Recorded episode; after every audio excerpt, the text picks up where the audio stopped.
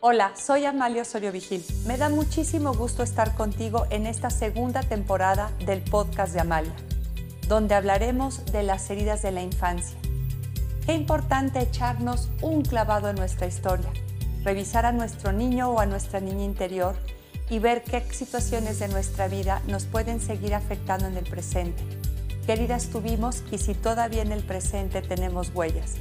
No te pierdas estos episodios donde iremos profundizando en cada una de las heridas de la infancia. Te espero.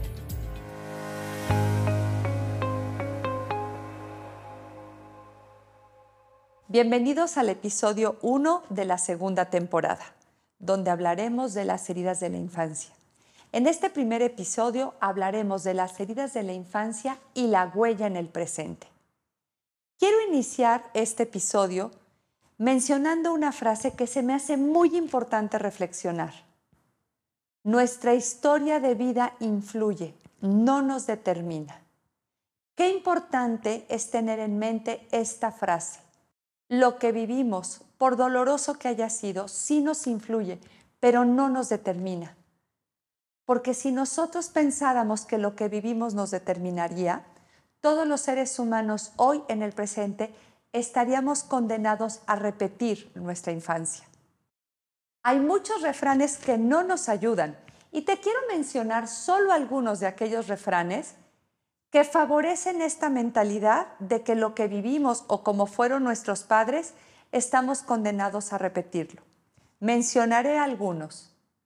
Hijo de tigre, pintito. De tal palo, tal astilla. Árbol que crece torcido, jamás su rama endereza. El que nace para maceta, del corredor no pasa. Genio y figura hasta la sepultura. El que nace para tamal, del cielo le caen las hojas.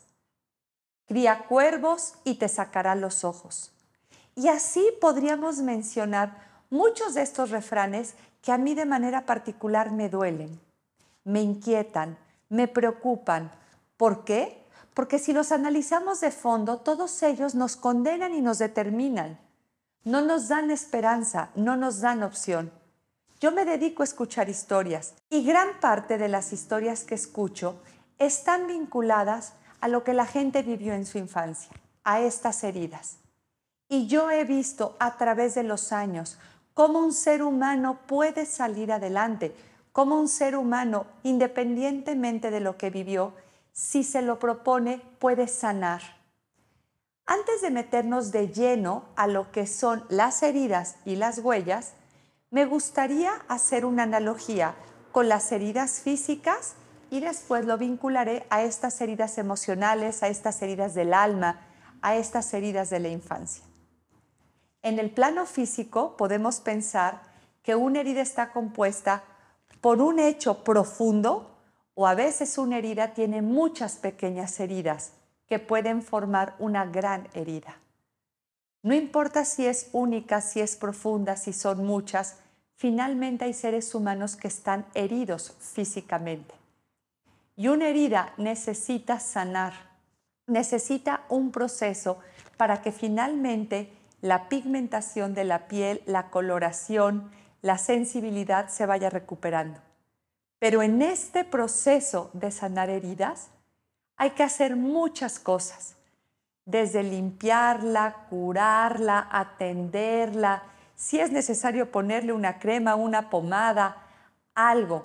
Y va a pasar por muchos procesos. Al final puede quedar una cicatriz y esa cicatriz todavía durante un tiempo puede quedar sensible. Esa cicatriz todavía por un tiempo puede tener otra coloración y cuando tú miras una cicatriz, te das cuenta que ahí hubo una herida. Porque finalmente esa herida fue real, eso existió, eso sí pasó. Y hoy tienes esto que te indica en una cicatriz que ahí hubo algo que hoy ya no hay.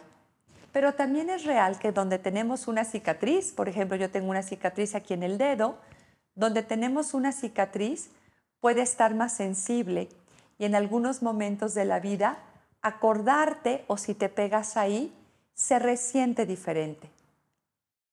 También muchas veces en nuestra historia al hablar ahorita de heridas, también podríamos hablar que nos pusimos algunos golpes, que tuvimos moretones, que no llegaron a ser heridas, pero que también dolieron y un tiempo dejaron una marca, una coloración especial y poco a poco se fue recuperando.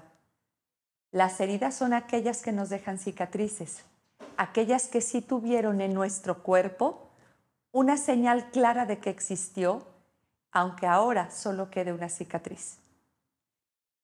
Vamos a hacer la analogía. En la vida de la mayoría de los seres humanos tenemos heridas.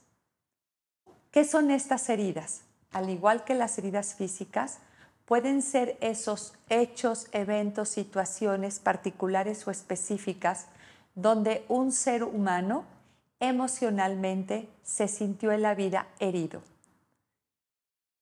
Esas heridas pueden ser eventos únicos, una vez que fuiste humillado, una vez que te golpearon, una vez que te gritaron, una vez que te fallaron, alguna vez que te traicionaron, una injusticia que viviste y puedes tener el recuerdo claro de ese evento, de esa situación, de esa vez, de ese contexto específico donde sucedió. Pero también hay personas que narran, sobre todo en un plano terapéutico, que nosotros tenemos el privilegio de escuchar el corazón de las personas, que te narran constantes en su vida, como a lo largo de muchos meses o años vivieron esas pequeñas o no tan pequeñas heridas que finalmente también forman una herida grande. Como lo mencioné anteriormente, hay personas que tienen un evento donde fueron humillados, muy grande, grave, y personas que tuvieron una constante de ser humillados. Personas que vivieron una injusticia y personas que constantemente vivían pequeñas injusticias. Y yo siempre les digo a las personas que abren su corazón que nunca comparen. Finalmente hay heridas.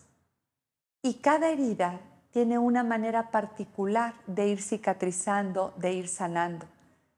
Me preocupa que a veces, desde el principio, las heridas no van sanando bien, no van haciendo ese proceso de cicatrización profunda. Y luego se hace una cicatriz que se llama queloide, luego se queda por dentro alguna parte infectada, algunas capas no cerraron bien, no sanaron bien. Y todo esto que pasa a nivel físico con las heridas, también va pasando a nivel emocional en nuestro interior con las heridas de la infancia. Es muy importante también mencionar que nuestra historia de vida podemos sentirnos heridos por hechos donde nunca hubo una mala intención. De hecho, en la mayoría de los casos no hay una mala intención. Yo no conozco a papás que amanezcan diciendo, ¿cómo le hago para arruinarle la vida a mi hijo? ¿Cómo le hago para afectarle el día de hoy? ¿Qué podría yo hacer para que le vaya mal en la vida? Salvo que haya alguna patología o alguna situación de las que no me gustaría traer ahorita al presente, un ser humano no quiere arruinarle la vida a un hijo, a un familiar. Y eso es importante mencionarlo porque parte de lo que vamos a ver en esta temporada en el proceso de sanar es la compasión que tiene que ver con saber que no hubo una mala intención, que las personas actúan con los recursos que tenían en ese momento. Y también es muy importante para mí mencionar que tú puedes tener una herida percibida porque viviste algo, y voy a poner ejemplos. Un niño profundamente amado, pero nació prematuro y estuvo en una incubadora puede tener una herida, aunque fue amadísimo y nunca lo dejaron, estuvieron pendientes de él. Sus papás iban todas las visitas que podían. El tiempo que estaban ahí en la incubadora le hablaban, lo amaban profundamente. Y ese niño puede tener una herida. Es una herida percibida porque no hubo un hecho concreto. Estuvo en la incubadora, pero no hubo esa parte donde digamos, este niño fue abandonado pero el niño lo pudo haber percibido así. Estas heridas, que son heridas percibidas, son heridas que son reales para la persona y su cabeza le puede decir, no, no tuviste abandono, Tus papás te amaron profundamente y su cabeza entenderlo, pero a veces el cuerpo parece que está en otro canal. A veces el cuerpo no entiende lo que ya está acá, porque el cuerpo a nivel biológico es el que registró la herida. Lo registró en las células, en la biología, en nuestra memoria, y ahí se queda, aunque después el cerebro, con la parte racional, le pueda poner nombre y entenderlo, a nivel emocional se quedó como una herida. Y voy a poner otro ejemplo. A lo mejor que mamá estuvo enferma un tiempo, que papá salió a trabajar y esa persona sentir herida, sentir algo, pero no fue algo específicamente que los papás hicieron. Estas heridas percibidas son reales para la persona. Y esto me interesa que todo mundo lo pueda acomodar en su corazón, porque si no hacemos ese, ese proceso de sanar, aunque nuestra cabeza lo tenga entendido, nuestro cuerpo lo tiene que entender también. A nuestro cuerpo le tiene que caer el 20 de que eso, aunque tiene explicación y tiene lógica, el cuerpo en la niñez, en la infancia, no lo entendía. Lo fuimos entendiendo de grandes, pero hagan de cuenta que el cuerpo se quedó en esa etapa. La llegada de un hermano, un tiempo que mamá o papá estuvo enferma o nuestro cuidador que pudo haber sido un abuelo, un tío. Qué importante entonces es creer y saber que esas heridas, aunque fueron percibidas y no hubo un hecho concreto, no hubo una mala intención, no hubo un evento que dijera, aquí está mi herida, esa situación o circunstancia de vida influye profundamente en tu presente y eso lo tenemos que entender para poder sanar. Otro concepto importante para mí es que hay otras figuras significativas en nuestra vida, cercanas o no tan cercanas, que también pueden haber influido en algunas heridas. Y aquí lo más importante para mí es que chequemos que cuando una persona externa o alguien que en algún momento de nuestra vida nos cuidó, o algún maestro, o algún vecino, algún familiar, que en algún momento también influyeron en nuestra herida, es importante pensar qué hizo nuestra familia, cómo reaccionaron nuestros padres o nuestros cuidadores ante aquello que sucedió con otra persona. En mi experiencia, a lo largo de los años de acompañar a muchas personas en su proceso de sanar su historia, me queda claro que vivieron algo, pero lo más impactante para ellos es no me creyeron, no me escucharon, se burlaron de mí, no le dieron importancia y ahí tenemos a muchos niños en su historia de vida que están olvidados en aquello que vivieron. Por eso, siempre que alguien me narra algo que vivió con alguien externo, con otra figura, no con los padres, no con los cuidadores, yo siempre pregunto, ¿y qué hicieron tus padres o tus cuidadores? ¿Cómo reaccionaron? Porque a veces la herida está ahí, en la negligencia, en no escuchar, en no creer, en minimizar, en hacer a un lado en no percatarnos de aquello tan profundo que está diciendo ese niño. Este tipo de heridas son bien profundas porque impactan en cómo la persona se queda en la vida y dice, ahora en quién confío, ahora de quién me sostengo. Si no me creyeron con esto que viví, ahora qué hago. También es importante para mí mencionar la diferencia entre una herida y una huella. La herida, como lo mencioné, es el hecho, el evento, lo que viviste, lo que pasó, lo que sucedió, que pudo haber sido una vez, dos veces, una serie, una constante, una temporada en tu vida. Y la huella es cómo caminas en el presente. Imagínense una playa, un lugar a donde se marcan las huellas. Esa es tu forma de caminar. La herida es lo que viviste. La huella es cómo caminas con esa herida. Con esa analogía que les hice de las heridas físicas, si tú tienes una herida, caminamos chueco, compensamos, cojeamos un poquito, pero nuestra forma de caminar cuando tenemos una herida no es la normal, no es la común. Lo mismo pasa con estas heridas. A partir de una herida, lo que nos pasa es que empezamos a caminar en la vida de manera diferente. Y esta huella es tu forma de caminar, de sentir, de pensar, de actuar, de comportarte. La huella es el impacto que tiene la herida en tu presente. La huella es cómo hoy, años después de esta herida, sigue sangrando. De hecho, para que se considere una herida, tienes que tener huella y en tu presente se sigue notando que algo que viviste hoy sangra, hoy duele, hoy sigue manifestándose, hoy es parte de ti, de tu manera de estar en esta vida. La huella es cómo se va viendo tu caminar por esta vida. Y estas huellas influyen en todo nuestro ser, en nuestra manera en la que nos relacionamos, en la manera en la que interactuamos, en la manera en la que convivimos. Y esta huella muchas veces hace que tengamos conductas desadaptativas, patrones inadecuados, actitudes de vida. Cada herida hace que caminemos de una manera diferente. Hay autores que dicen que la huella siempre es la misma para determinada herida.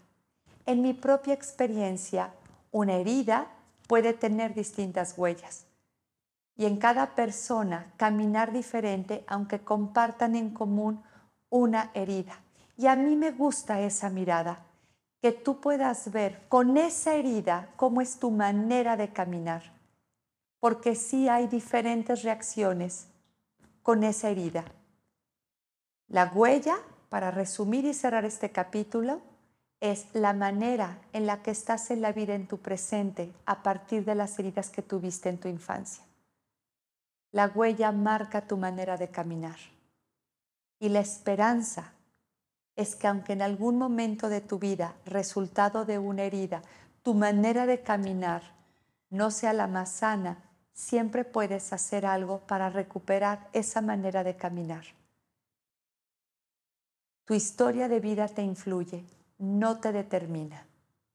Te espero en el episodio número 2, donde hablaremos de este camino para sanar y posteriormente profundizaremos en cada una de las heridas y las posibles huellas que podemos generar a partir de las heridas de la infancia.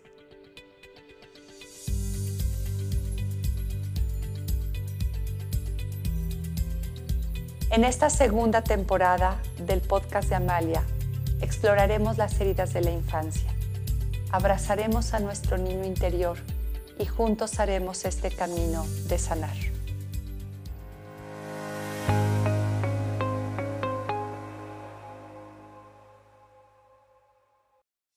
Esta es una producción de videopodcast.mx.